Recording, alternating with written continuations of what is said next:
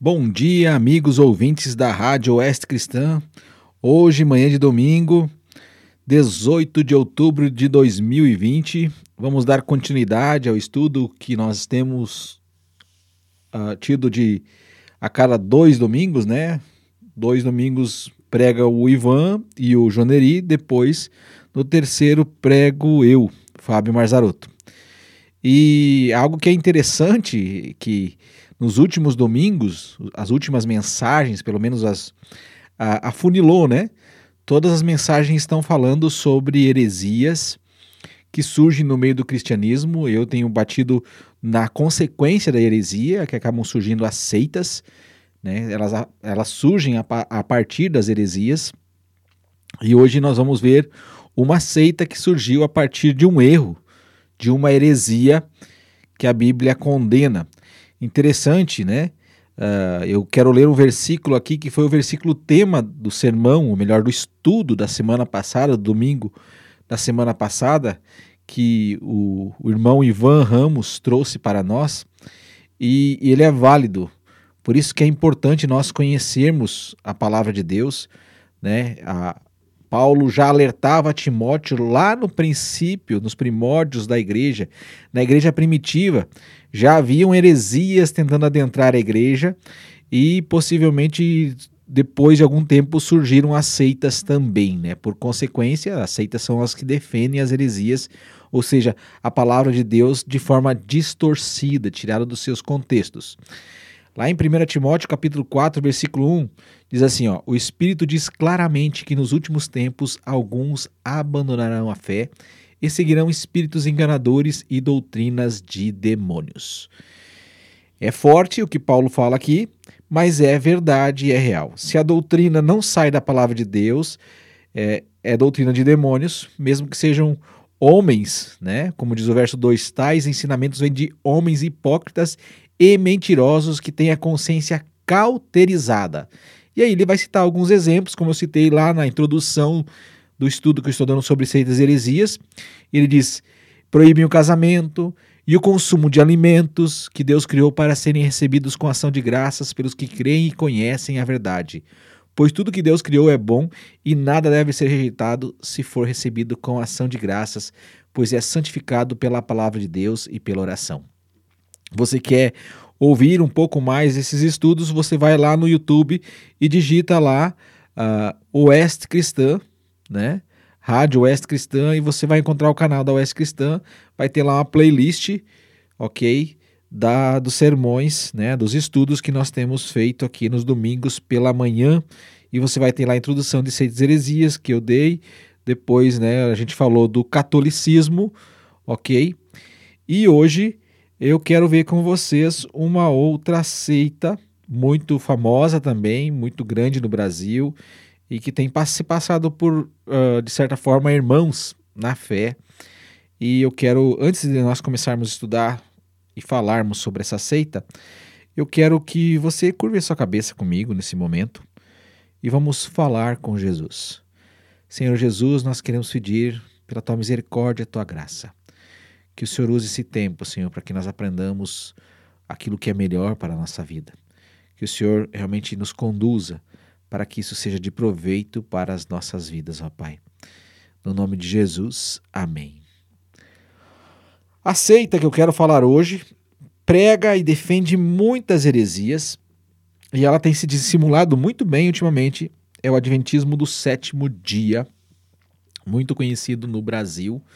Né? Eles têm uma forte influência, eles têm uma televisão chamada Novo Tempo, eles têm muitos músicos famosos, né? quartetos, eles têm duplas, eles têm N coisas, eles têm revistas, né, como Vida e Saúde. Então eles são bem simulados. Ah, ah, os últimos anos, agora, alguns cantores deles começaram a cantar com cantores ah, de linha tradicional, reformada, ah, para fazer de conta que fazem parte e são iguais a nós, mas o que de fato nós veremos hoje é que as doutrinas defendidas pelo Adventismo não são doutrinas bíblicas, são doutrinas distorcidas, são, como Paulo disse a Timóteo, doutrinas de demônios.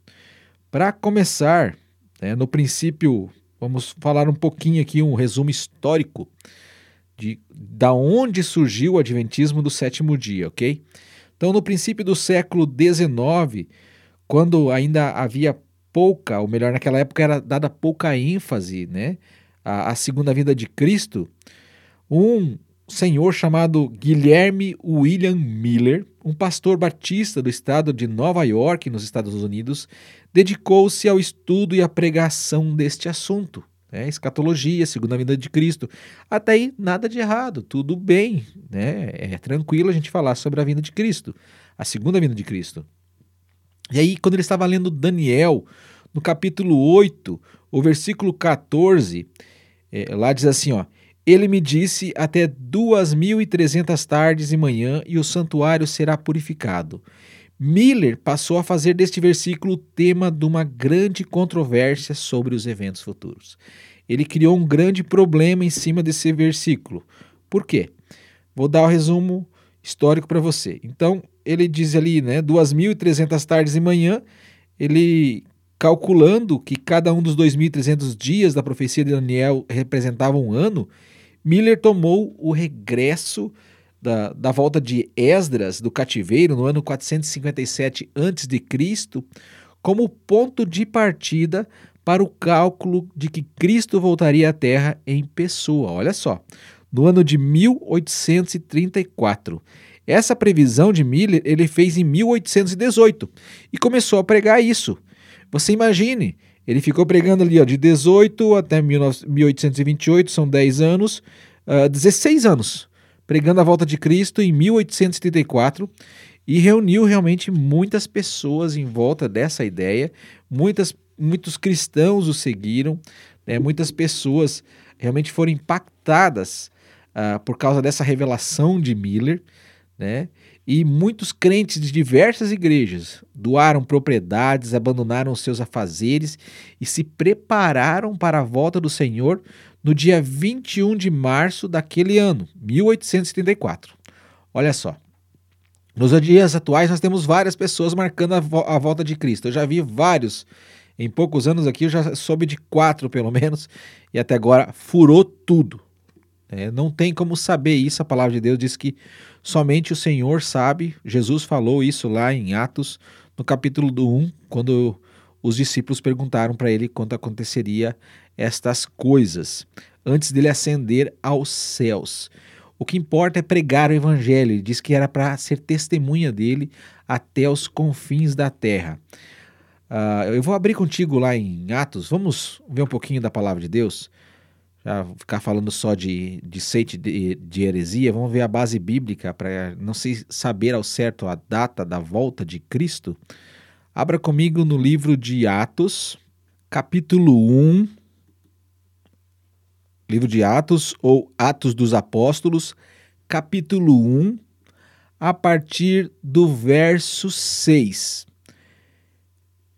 Diz assim, ó: Então os que estavam reunidos lhe perguntaram: Senhor, é neste tempo que vais restaurar o reino de Israel? Ele lhes respondeu: Não lhes compete saber os tempos ou as datas que o Pai estabeleceu pela sua própria autoridade. Olha só, Jesus diz que não compete a nós saber isto, ok? E na sequência diz no verso 8: Mas receberão poder quando o Espírito Santo descer sobre vós, e serão minhas testemunhas em Jerusalém, em toda a Judéia e Samaria, até os confins da terra. Tendo dito isto, foi elevado às alturas enquanto eles olhavam e uma nuvem cobriu a vista deles. Então, o que importa não é saber quando Cristo vai voltar porque nós sabemos que ele vai voltar, é uma promessa dele. O que importa é o que Cristo disse, que nós devemos ser testemunhas dele em todos os lugares da terra, compartilhando o evangelho. Mas voltando aqui para o nosso amigo Miller, aqui, né, vamos lembrar novamente o nome dele, Guilherme William Miller. Ele errou isso, né? Chegou dia 20, uh, 21 de março daquele ano e não aconteceu o que ele tinha previsto em 1834. E aí, né, ele revisou os cálculos e concluiu que ele havia errado por um ano e anunciou então que Cristo voltaria no dia 21 de março do ano seguinte, no ano de 1844. Porém, ao chegar essa data, Miller e seus seguidores, em um número de aproximado de 100 mil seguidores, 100 mil pessoas, sofreram novamente uma decepção. Né? Mais uma vez, Miller fez o cálculo segundo o qual Cristo voltaria no dia 22 de outubro daquele mesmo ano. Pela terceira vez, ele está calculando. Porém, essa previsão também falhou. E se ele fizesse isso até morrer, falharia. É, só Deus é quem sabe e Deus não vai se dobrar por causa de um homem. Vamos falar bem a verdade, né? Então, só que o que acontece? Ele errou três vezes e Guilherme Miller deu prova da sua sinceridade, né? Ele re acabou reconhecendo o erro dele. Ele confessando que simplesmente que havia se equivocado em seu sistema de interpretação da profecia bíblica, né? Então, nesse tempo, ele mesmo escreveu: Acerca da falha da minha data, expresso francamente o meu desapontamento. Esperamos naquele dia a chegada pessoal de Cristo, e agora dizer que não erramos é desonesto. Nunca devemos ter vergonha de confessar nossos erros abertamente. Então, Miller reconhece o seu erro, ele pede perdão e larga de mão dessa história acaba voltando para a Igreja Batista. Né? Mas não obstante Miller ter reconhecido o seu erro em marcar a volta de Cristo pela interpretação da profecia, nem todos os seguidores dele estavam dispostos a abandonar essa mensagem. Né? Dos muitos grupos que haviam ali, três se uniram para formar uma nova igreja baseada numa nova interpretação da mensagem de Miller. Esta nova interpretação da mensagem de Miller veio de uma revelação do Senhor Iran Edson, um fervoroso discípulo e amigo de Miller. Segundo Edson, Miller não tinha errado, ele tinha apenas se equivocado. A data de vinda de Cristo não estava errado, estava errado somente o local. Segundo o nosso amigo aí chamado Iran Edson, a data profetizada por Miller né, seria a que Cristo teria entrado no santuário celestial para purificá-lo. Olha só a heresia. Não tem base bíblica nenhuma. E, amigo ouvinte, esta é uma doutrina do Adventismo, ok? Que o trabalho que Cristo fez aqui na obra, a morte dele na cruz, não foi o suficiente para a purificação dos pecados, não foi suficiente para a expiação completa. Cristo teria ainda que fazer uma purificação no santuário celestial. Olha só a loucura. Se você abrir comigo lá no seu livro de Hebreus, vamos abrir lá no livro de Hebreus, nós vamos ver a refutação bíblica para essa doutrina errônea que é uma das sete principais heresias ensinadas pelo Adventismo. Abra lá a sua Bíblia, junto comigo, em Hebreus capítulo 7, Hebreus capítulo 7, o verso 27 do capítulo 7 de Hebreus. 7, 27. Diz assim lá. Ao contrário dos outros sumos sacerdotes, ele não tem necessidade de oferecer sacrifícios dia após dia primeiro por seus próprios pecados, depois pelos pecados do povo. Ele fez isso de uma vez por todas, quando a si mesmo se ofereceu. Esse é o primeiro ponto. Jesus pagou todos os pecados, ele purificou tudo que tinha que ser purificado com um único sacrifício. Mas se não basta, vai um pouquinho para frente e também no livro de Hebreus, Hebreus capítulo 10, a partir do verso 12. 10, a partir do verso 12, vai dizer o seguinte: Olha só. Hebreus 10, 12 diz assim: ó, Mas quando este sacerdote acabou de oferecer para sempre um único sacrifício pelos pecados, assentou-se à direita de Deus. Daí em diante, ele está esperando até que os seus inimigos sejam colocados como estrado dos seus pés, porque por meio de um único sacrifício ele aperfeiçoou para sempre os que estão sendo santificados. Então, o sacrifício de Cristo foi perfeito. Não precisa outro sacrifício, não precisa purificar santuário no céu, coisa nenhuma. Isso aqui é uma distorção de uma outra distorção. Então, Miller errou dizendo da volta de Cristo, e daí eles, para desculpar, criaram essa doutrina e eles ensinam ela até hoje no Adventismo, infelizmente, amigo ouvinte. Mas as coisas não param por aí, certo? Então, esse amigo o, o de Miller, né, o Guilherme Miller, o próprio Guilherme Miller não aceitou essa interpretação e nem seguiu o movimento né, que surgiu disso aí. E ele mesmo escreveu o seguinte: olha só. Não tenho confiança alguma nas novas teorias que surgiram no movimento, isto é, que Cristo veio como noivo e que a porta da graça foi fechada e que em seguida a sétima trombeta tocou, ou que foi de algum modo o cumprimento da profecia da sua vinda. Então, até o final dos seus dias, em 20 de dezembro de 1849, com 68 anos incompletos, Miller permaneceu como cristão humilde e consagrado. Ele morreu na fé e na esperança de estar em breve com o Senhor. Mas essa turma aí acabou criando então o Adventismo do sétimo dia. Da onde que surgiu o nome Adventismo do sétimo dia? Primeiro, quando Miller passou a pregar a volta de Cristo, então ele passou a advertir que Cristo estava voltando. Daí vem o adventismo, certo? E depois o sétimo dia entrou de um desses três grupos aqui, ó, que apoiaram o Ian Edson na sua nova revelação.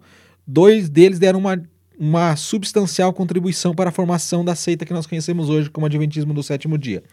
O primeiro era dirigido, sabe por quem? Por José Bates que observava o sábado e não o domingo, daí sétimo dia, adventismo do sétimo dia. O segundo grupo dava muita ênfase aos dons espirituais, particularmente ao de profecia, e tinha entre seus membros a senhora, a senhora, perdão, a senhora Ellen Armon, que mais tarde ficou conhecida como senhora Ellen White, ok? Que dizia ter o dom de profecia. Ao se unirem esses três grupos, cada um deu a sua contribuição e eles formaram uma nova igreja, né? E, e uma nova igreja com respeito ao santuário celestial, o segundo, né? O, o legalismo, e o terceiro grupo, né? o, o primeiro com relação ao santuário celestial, o segundo com relação ao legalismo, o sétimo dia, e o terceiro grupo cooperou com a profetisa, que por meio, por mais de meio século haveria de exercer influência predominante na fundação e no crescimento da nova igreja, com vários livros que ela escreveu, alguns até foram descobertos que eram plágios. Não obstante possuir uma esperança escatológica, o Adventismo do sétimo dia né, expôs uma doutrina pouco coerente com a revelação divina dada através das, das Escrituras. E essa doutrina, a principal doutrina deles, uma das principais, né, é a guarda do sábado. A guarda do sábado é, sem dúvida, princip... o principal ponto de, de controvérsia da doutrina do Adventismo do sétimo dia. Eles ensinam que o crente deve observar o sábado como dia de repouso e não o domingo. Eles creem que os que guardam o domingo aceitarão, sabe o que? A marca da besta sob o governo do anticristo. E a dona Ellen White ensina que a observância do sábado, olha só, é o selo de Deus, enquanto que o domingo será o selo do anticristo. Que absurdo. Não me leve a mal, né, se você é adventista, mas o selo de Deus não é o sábado. O selo de Deus é o Espírito Santo de Deus. Abra, por favor, a sua Bíblia lá em Efésios capítulo 1, verso 13. Vamos lá. Efésios capítulo 1, verso 13. Lá diz o seguinte, ó: Nele, quando vocês ouviram e creram na palavra da verdade, o evangelho que os salvou, nele é Cristo, o evangelho que os salvou, vocês foram selados com o Espírito Santo da promessa, que é a garantia da nossa herança até a redenção daqueles que pertencem a Deus, para o louvor da sua glória. Isto, olha só o que está dizendo aqui, selados com o quê? O selo é por acaso é o sábado ou o domingo? O selo não é sábado e domingo. O selo da garantia, da promessa de Deus é o Espírito Santo. Amigo ouvinte, quando você crê em Cristo, o texto está dizendo aqui, quando você crê na palavra de Deus, na verdade, que Cristo veio ao mundo, morreu pelos seus pecados e ressuscitou o terceiro dia, você é selado com o Espírito Santo da promessa. Este é o selo, é a garantia, é um selo que Deus coloca sobre aqueles que creem e ninguém pode tirar. Deus não vai tirar e, não, e ninguém pode tirar. Isso que é a garantia da nossa herança até a redenção daqueles que pertencem a Deus, até que ele venha para nos, nos levar para ele, seja através da morte física ou seja através do arrebatamento né, quando ele voltar nos ares para buscar a sua igreja, para buscar aqueles que creem nele. Ok? Então, aí está um problema com relação ao ensino do sábado pelo Adventismo. Outra coisa, né, é que dos dez mandamentos registrados lá no capítulo, no capítulo 20 de Êxodo, o Novo Testamento acaba ratificando apenas nove. Adivinha qual que o Novo Testamento não ratifica? O sábado. Certo? Então, o primeiro mandamento ele é ratificado, mas o sábado não é ratificado. Todos os outros mandamentos são eh, ratificados. Você vai ver passagem na, na Bíblia que vai falar: olha, o primeiro mandamento, não terá outros deuses diante de mim, lá em Atos 14, versículo 15, né? Diz para não para eles se converterem ao Deus vivo que fez os céus e a terra. Né? Paulo falando lá aos gregos que eram idólatras. Uh, o segundo mandamento: não farás para ti imagem de escultura. Né? Filhinhos, guardai-vos dos ídolos. Uh, primeira carta de João, capítulo 5, versículo 21, que são ídolos, são imagens de esculturas, são imagens de pessoas, uh, uh, os santos que se oram, né? a gente já viu isso lá quando nós tratamos do catolicismo. O terceiro, não tomar o nome do Senhor Deus em vão, está lá em Êxodo capítulo 20, verso 7. No Novo Testamento, lá em Tiago 5, 12, Tiago vai dizer: Não jureis nem pelo céu, nem pela terra, ou seja, não jurem por Deus, não jurem por essas coisas. O próprio Senhor Jesus acabou falando disso também, né? Agora, lembra-te do dia do sábado para santificar? Não acha. Você acha sim confusão entre Jesus e os fariseus e Jesus quebrando o sábado, né? Eu vou falar assim, né? Jesus dizendo que o sábado foi feito por causa do homem, não o homem por causa do sábado. Os fariseus já tinham esse problema, eles, estavam, eles chegavam a venerar o sábado. Os homens não podiam andar mais que certos, certas centenas de metros, né? não poderia se fazer determinados esforços. Uh, é uma coisa assim bem complicada, né? E aí surge agora esses camaradas aí, né, do Adventismo. Né? Jesus já se pegou com os fariseus e os religiosos da época por causa disso, né? Honra teu pai e tua mãe, você vai achar lá em Efésios 6.1, que está lá em Êxodo 20.12. Não matarás, Êxodo 20.13, você vai encontrar lá em Romanos 13.9. Não adulterarás, você vai encontrar em, em Êxodo 20.14. Lá em Romanos 13.9 também você vai encontrar não adulterarás. Né? Não furtarás, em Êxodo 20.15, você vai encontrar em Romanos 13.9 também. Né? Lá vai dizer quem, quem mata e não mata mais, quem adulterava não deixe de adulterar, quem furtava deixe de furtar. Uh, lá em Êxodo capítulo 20, verso 16, para não dizer falso testemunho, em Colossenses 3, 9 diz que nós não devemos mentir uns aos outros, dar falso testemunho é mentir. Uh, e o décimo mandamento é não cobiçarás, né? Êxodo 20, verso 17, e você vai encontrar também lá em Romanos 13, 9. Apesar de Jesus ter se submetido à lei, como Gálatas 4, 4 fala, por diversas vezes, né? Nós vemos lá em João, capítulo 5, verso 16, 18, você pode pegar e conferir aí na sua Bíblia, né? Você vai ver que Jesus vai, de certa forma, violar o sábado, né? Por quê? Por quê? Porque ele era o Senhor do sábado, ele mesmo acaba falando isso. Então, o significado uh, de Jesus fazer isso era mostrar que a necessidade era descansar um dia por semana, valendo para esse fim de qualquer deles. Ok? Então, por que, que a igreja se reúne no domingo? Para mim, todos os dias são santos, todos os dias são dias do Senhor. Né? não sei quanto para você. Né? Não quer dizer que eu descanse todos eles, mas para mim, todos os dias são dias que nós devemos dedicar ao Senhor. Então, essa história do sábado, do domingo, não guardar um, não guardar outro é pecado, vamos parar com isso, certo? É importante você ter um tempo de reunião na igreja e hoje se reúne no, no, domingo na igreja, então vai se reunir na igreja, né? Porque se você ficar longe de congregar, você vai começar a se afastar de Deus e pecar, perder a comunhão com Deus, certo? Se nós não temos comunhão uns com os outros, como é que vamos dizer que temos comunhão com Deus, que nós não vemos, né? e muitas vezes nem sequer ouvimos, a não ser quando ouvimos a palavra de Deus, um estudo da palavra de Deus, ou como lemos, quando lemos a palavra de Deus. Ok? Então, uh, por que, que a igreja, a maioria das igrejas tem o domingo? Né? Porque a igreja primitiva começou a se reunir nos domingos né, para partir o pão. Uh, alguns dizem porque foi no domingo, o primeiro dia da semana, né? Foi o dia da ressurreição de Jesus. E por aí vai, né? Então, uh, na época ali, depois de Cristo, não tinha uh, dia de folga no Império Romano. Não, havia esse dia. Esse dia só foi instituído muito tempo depois, o, o dia do domingo como dia de descanso, ok? Os judeus que tinham o sábado como dia de descanso, né? E, mas não era no Império Romano não tinha isso, tá? Uh, ainda segundo a dona Ellen White, no seu livro Os Patriarcas, uma das doutrinas erradas que eles ensinam, eles afirmam que Jesus é o arcanjo Miguel. Só que na Bíblia, em momento nenhum, em lugar nenhum da Bíblia, você vai encontrar esse absurdo. Pelo contrário, diversas vezes Jesus vai ser diferenciado dos anjos, né? Uh, vamos abrir um, um, uma dessas diferenças de Jesus com relação aos anjos. Colossenses capítulo 1, verso 16. Colossenses capítulo 1, verso 16. Abre lá comigo. Colossenses 1, 16 diz o que lá?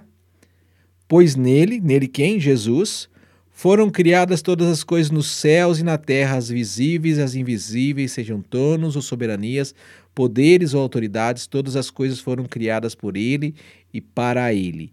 Dependendo da sua versão, vai dizer principados e potestades. Está falando de anjos aqui. Então, quem que criou e para quem foi criado foi Jesus. O verso 15 diz: Ele é a imagem do Deus invisível, né, o primogênito de toda a criação. O primogênito quer dizer que ele foi criado primeiro, é que ele tem a primazia sobre toda a criação. E os anjos são uma criatura do próprio Cristo, assim como eu e você. Então, outro ensino errado né, do adventismo do sétimo dia. Tem mais um aqui que é escabroso. Tá? O Adventismo declara né, que Jesus tinha natureza pecaminosa. Olha só a loucura. Jesus tinha natureza pecaminosa, né? Então eles declaram que em sua humanidade Cristo participou da natureza da nossa natureza pecaminosa. Só que não há base bíblica para isso em lugar nenhum, ok? Jesus foi concebido pelo Espírito Santo do ventre de Maria. Ah, todo mundo que tem pai humano é pecador. Quem que era o pai de Cristo? O próprio Deus que o gerou através do Espírito Santo, né? Então, Cristo, ele não herdou aquilo que todo filho de Adão, como eu e você, herda, o pecado, a natureza pecaminosa, ok? Como o próprio Salmo 51, verso 5 diz: Em pecado gerou-me a minha mãe. Por quê? Davi fala isso não é porque é, o, o ato sexual é pecado, porque ele vem de Adão. Então, toda criança nasce uma pecadora. Todos nós nascemos como pecadores, é o que a palavra de Deus ensina, mas não é o que o adventismo está ensinando, né? Então, Jesus, ele nasceu como um ente santo. Você vai encontrar lá em Lucas 1, capítulo 30, verso 30 a 35, o anjo falando que ele seria santo, ou seja, sem pecado. Ele fala isso para Maria e fala isso para nós também. Né? E também Cristo nunca pecou. Então, só por causa disso ele poderia ser nosso Salvador. Se Cristo tivesse pecado, Deus não tinha aceitado o sacrifício de Cristo e ele teria morrido em vão na cruz do Calvário. Tinha que ser perfeito. Essa é a questão. Muitas pessoas acreditam que para se ir para o céu tem que ser bom. Não, tem que ser perfeito. E se você não é perfeito, só existe uma maneira de você ir para o céu: crendo que Cristo é o seu Salvador, confiando naquilo que ele fez. Ok?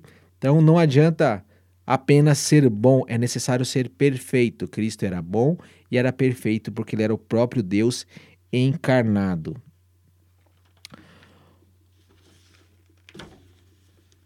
Outra doutrina errada com relação ao que o Adventismo ensina. Está no livro de Levíticos. Vamos lá no livro de Levíticos. Eu vou tentar explicar para você o que ocorre com essa ensina que esse ensino que o Adventismo acaba passando.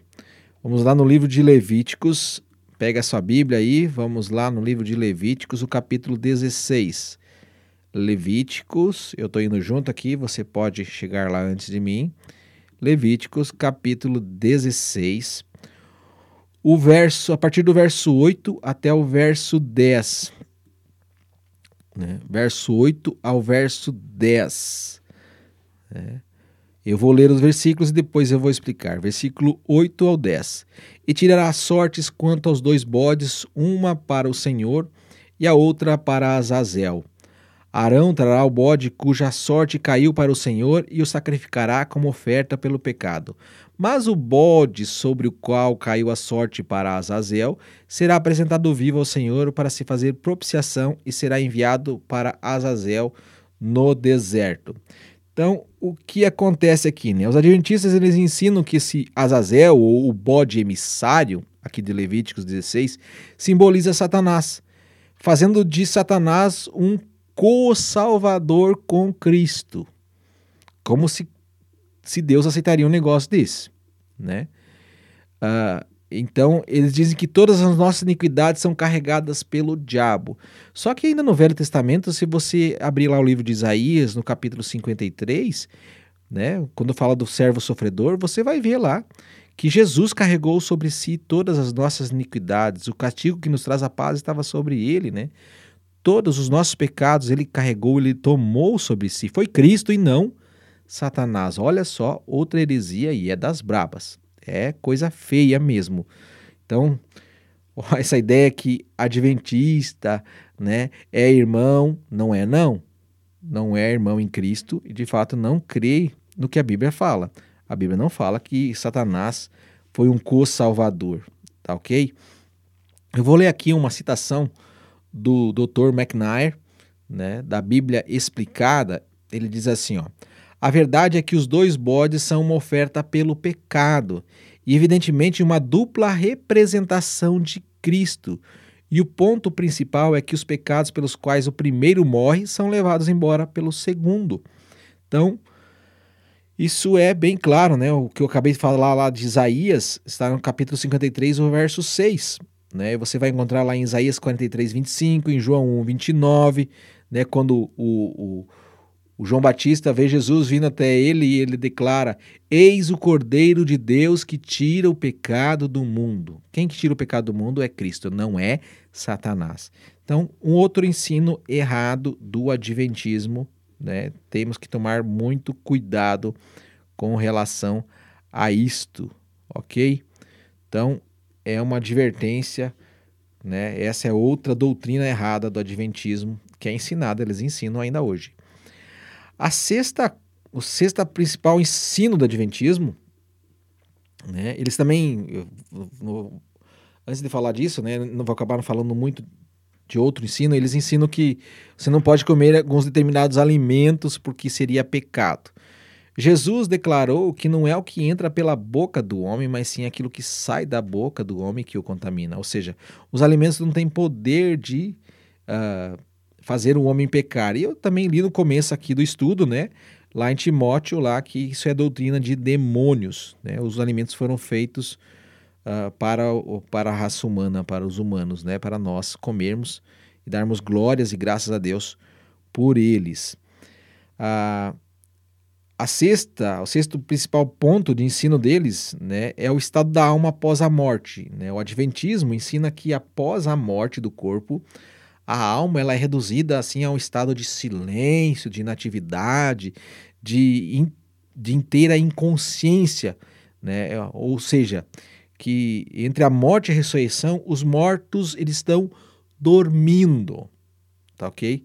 Só que a Bíblia não usa isso de forma literal. Algumas passagens vão usar que eles estão dormindo no sentido uh, figurado. É uma figura de linguagem para dizer que estão mortos, os mortos em Cristo. Dormem em Cristo, quer dizer, mortos em Cristo. Mas eles estão bem conscientes, ok? Então esse ensino contradiz vários textos bíblicos, pois o Espírito que uh, quando nós morremos, né, o nosso espírito se separa do corpo na hora da morte e ele continua a viver de forma consciente. Nós vamos continuar consciente de nós mesmos, com todas as nossas faculdades depois da morte, né? Seja você um ímpio ou um justo. Ou seja, você crê em Cristo, morreu, você vai para a presença de Deus no céu. Você não crê em Cristo, morreu, a Bíblia diz que você vai para o inferno. Essa é a realidade. Né? Vai para o inferno esperar o julgamento final e do julgamento final você vai ser jogado no lago de fogo e enxofre, né? Porque o julgamento final é só para dar a medida do sofrimento, né? A sentença, porque você já é culpado. Deus não colocaria ninguém numa prisão se não fosse culpado. Não é como o ser humano que erra de prender inocentes. Deus jamais prenderia o inocente. Ok? Nós somos apenas, na verdade, todo ser humano não uh, é culpado. Todo ser humano é culpado. Mas a partir do momento que o ser humano crê que Cristo morreu pelos seus pecados, ele aceita o que Cristo fez por ele lá na cruz do Calvário e, e o recebe com toda a sua fé, ele tem os seus pecados perdoados. É como se ele recebesse um indulto do próprio Deus. Então ele não vai parar lá no inferno, que seria uma, um presídio, né, esperando o julgamento, ok? Tem o selo da promessa também que nós vimos, o Espírito Santo que garante isso.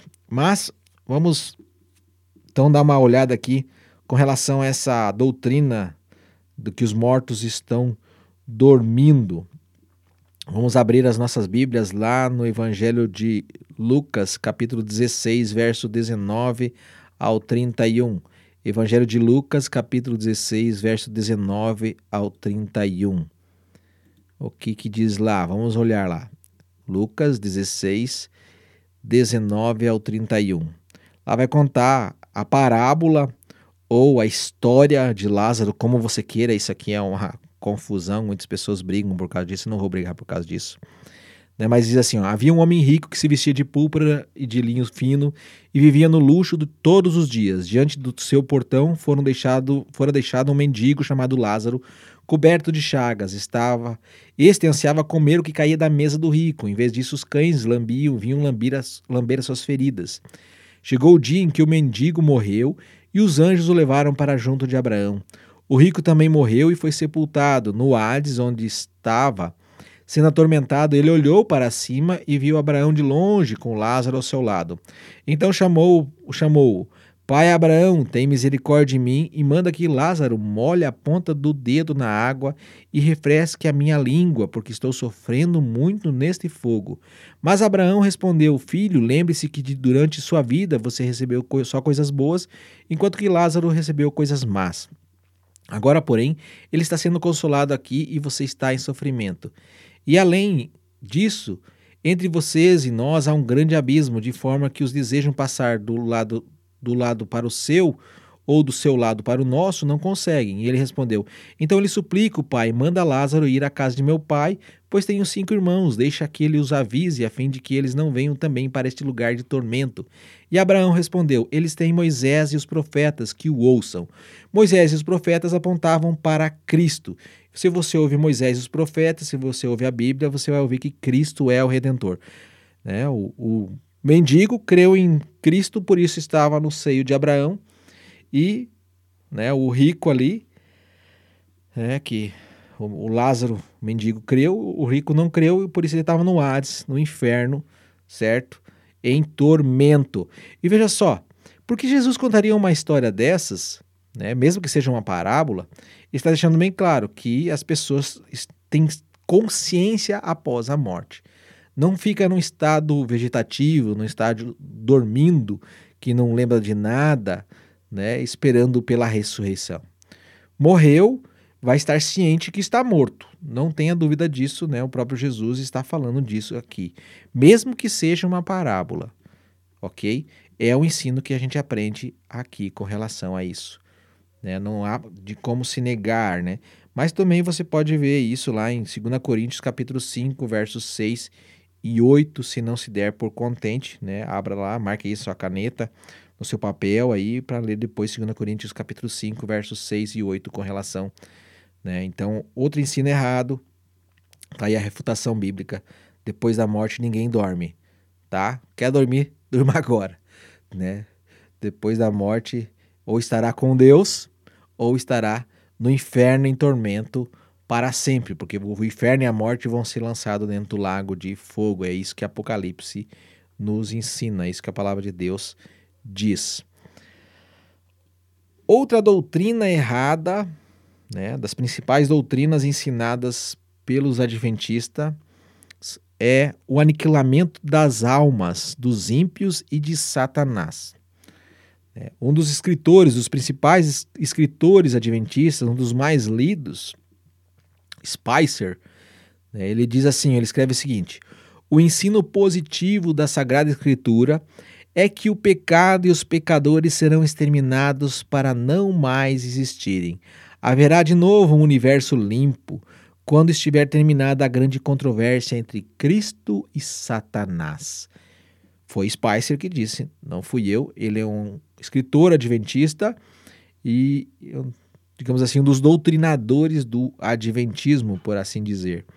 Né? Primeira coisa, com certeza o pecado vai ser exterminado, mas Satanás não vai ser exterminado. Tá? Ele não vai ser aniquilado, não vai deixar de existir. Ora, como é que eu sei disso? Apocalipse fala disso. Né? Se você quiser anotar alguns textos aí para ler depois, nós vamos olhar em Apocalipse, mas você pode anotar aí, ó, uh, textos que refutam essa ideia de aniquilamento das almas dos ímpios. Você vai, pode abrir lá em Daniel capítulo 12, verso 2, no Velho Testamento, Mateus 25, verso 41 e verso 46, Evangelho de João capítulo 5, verso 29. Ok? Mas eu quero ver contigo lá em Apocalipse capítulo 20, verso 10. Abra sua Bíblia comigo, por favor. Né? Nós acabamos de ver uma das, a última das principais doutrinas, a, das heresias né, doutrinárias ensinadas pelo Adventismo do sétimo dia. Apocalipse, último livro da Bíblia. Apocalipse capítulo 20, o verso 10. Olha o que fala o verso 10 com relação ao, ao diabo, Satanás. Será que ele vai ser aniquilado? É isso que vai acontecer com ele? Olha o que a Bíblia fala. Né? Não um homem que distorce a palavra de Deus. Apocalipse capítulo 20, verso 10. O diabo que as enganava foi lançado no lago de fogo que arde com enxofre onde já haviam sido lançados a besta e o falso profeta. Eles serão atormentados dia e noite para todo sempre. Depois vi um grande trono branco e aquele que nele estava assentado. A terra e o céu fugiram da sua presença e não se encontrou lugar para eles. Eu acabei lendo um versículo a mais aqui, mas eu vou acabar falando sobre ele também. Então a primeira coisa que diz aqui é que o diabo não vai ser aniquilado, ele não vai deixar de existir, ele vai ser lançado no lago de fogo e enxofre, que é um lugar pior do que o inferno, e diz que ele vai ser atormentado de dia e de noite para todo sempre, ou seja, eternamente sofrendo. Não vai ser aniquilado. Ele vai estar sofrendo a ira de Deus todos os dias, todos os segundos. Ok? Bem como aqueles que não creram em Cristo. É só você continuar lendo aí né? Fala do grande trono branco, verso 11 que eu li, né? Depois disso veio um grande trono branco e aquele que nele estava sentado. A terra e os céus fugiram de sua presença e não se encontrou lugar para eles. Também conhecido como dia do juízo final ou julgamento do trono branco, né? O dia do julgamento final, alguns falam também, né? Então o verso 12 diz assim: ó, Vi também os mortos, grandes e pequenos, de pé diante do trono, e livros foram abertos. Outro livro foi aberto, o livro da vida. Os mortos foram julgados de acordo com o que tinham feito, segundo o que estava registrado nos livros. O mar entregou os mortos que nele havia, e a morte e o Hades entregaram os mortos, ou Hades ou o inferno, tá? Entregaram os mortos que neles haviam. E cada um foi julgado de acordo com o que tinha feito. Vamos segurar um pouquinho aqui. Então, dia do julgamento final, a Bíblia sempre vai tratar aqueles que creem em Cristo como vivos. O próprio Jesus diz que Deus não é um Deus de vivos. Ele diz que Abraão, né, ele acaba citando que Deus é um Deus de vivos. Os mortos não, não é o Deus deles porque eles não creem. Né? Se você não crê em Cristo, você é um morto. Você está morto nos seus delitos e pecados. É só abrir lá em Efésios capítulo 2, a partir do verso 1, você vai ver lá Paulo falando que todos aqueles que não creem em Cristo estavam ou estão mortos em seus delitos e pecados, ok? Agora aqui ele fala os mortos grandes e pequenos. Pode ser uh, grandes autoridades, reis, né? Os pequenos, o povão, né? Não dá para ser saber bem ao certo, né? Há uma certa controvérsia aí. Alguns vão dizer que eram crianças também, não sei. Não posso afirmar isso, né? Uh, não creio dessa forma, né? E fala que os mortos foram julgados de acordo com o que tinha feito. Foi aberto, né? Outro livro, os livros foram abertos, né? E aí eles julgaram segundo o que tinha sido nesses livros aí. Né? Alguns vão dizer assim, ah, o livro das boas obras, o livro das más obras, né? Aquele negócio da balancinha, né? Aí fala do livro da vida também, né? Então os mortos foram julgados com o que tinham feito segundo o que estava registrado nos livros, né? O mar entregou os mortos que nele havia, e o Hades entregou os mortos que nele havia, e cada um foi julgado de acordo com o que tinha feito. O que Deus está fazendo aqui?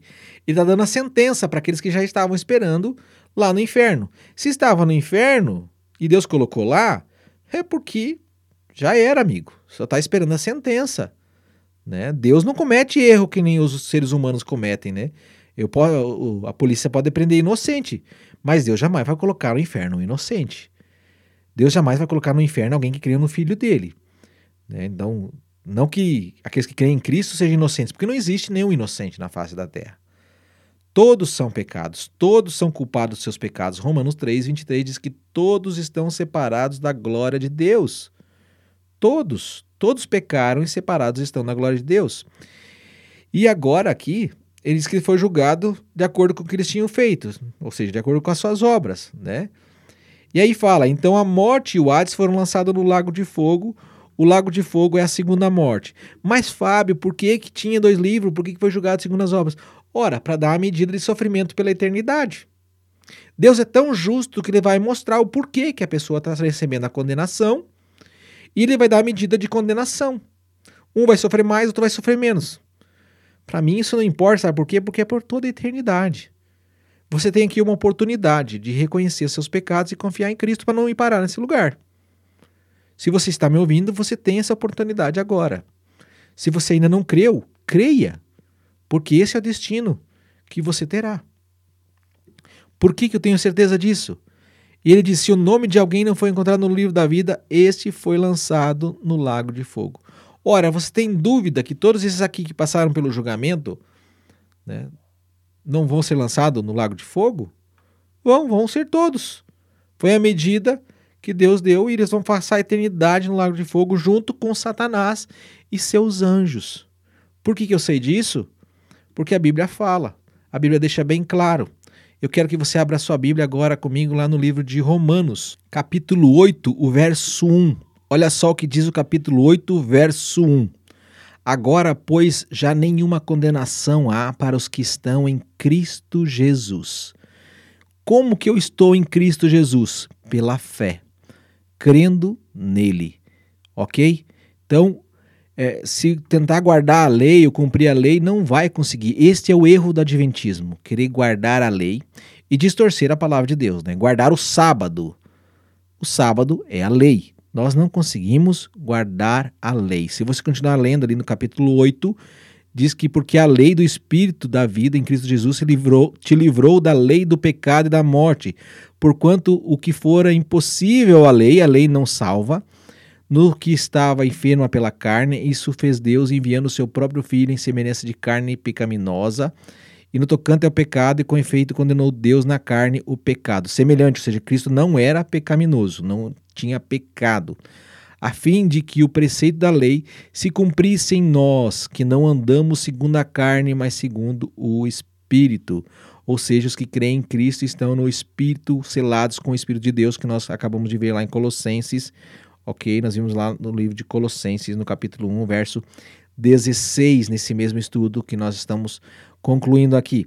Para concluir, ainda no livro de Romanos, ainda no próprio capítulo 8, você vai ver Paulo dizendo assim, ó: "Porque eu estou bem certo de que nem a morte, nem a vida, nem os anjos, nem os principados, nem as coisas do presente, nem do porvir, nem os poderes, nem a altura, nem a profundidade, nem qualquer outra criatura poderá separar-nos do amor de Deus que está em Cristo Jesus, nosso Senhor.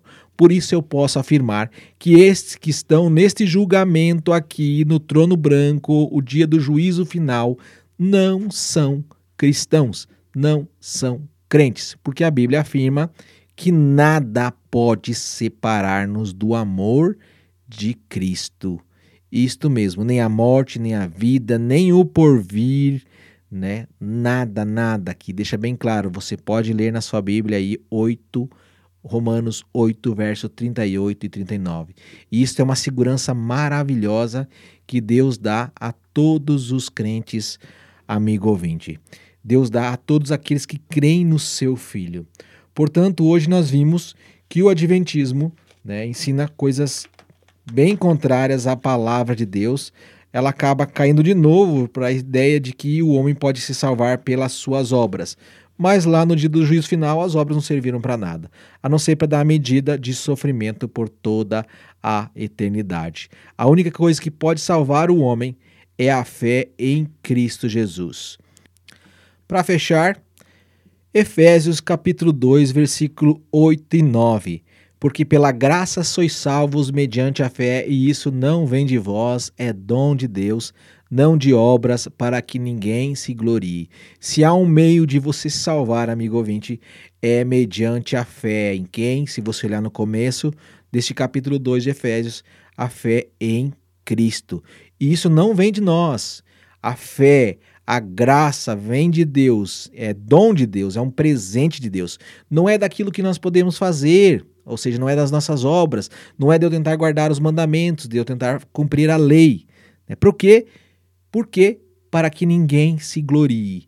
Eu não mereço graça, favor não merecido. Eu mereço sim o inferno, mas graças a Deus que enviou Jesus Cristo e que Deus me deu essa fé nele como meu Salvador.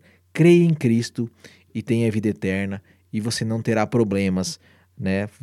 Até porque você não será aniquilado. Se você não tiver Cristo, será irá sofrer para todo sempre. Mas a boa notícia é que em Cristo você viverá para sempre com Deus. Um forte abraço, Deus te abençoe. Tenha um ótimo e abençoado domingo com a sua família. Também uma ótima semana. E até a semana que vem com outro pregador aqui, ou o Joneri ou o Ivan.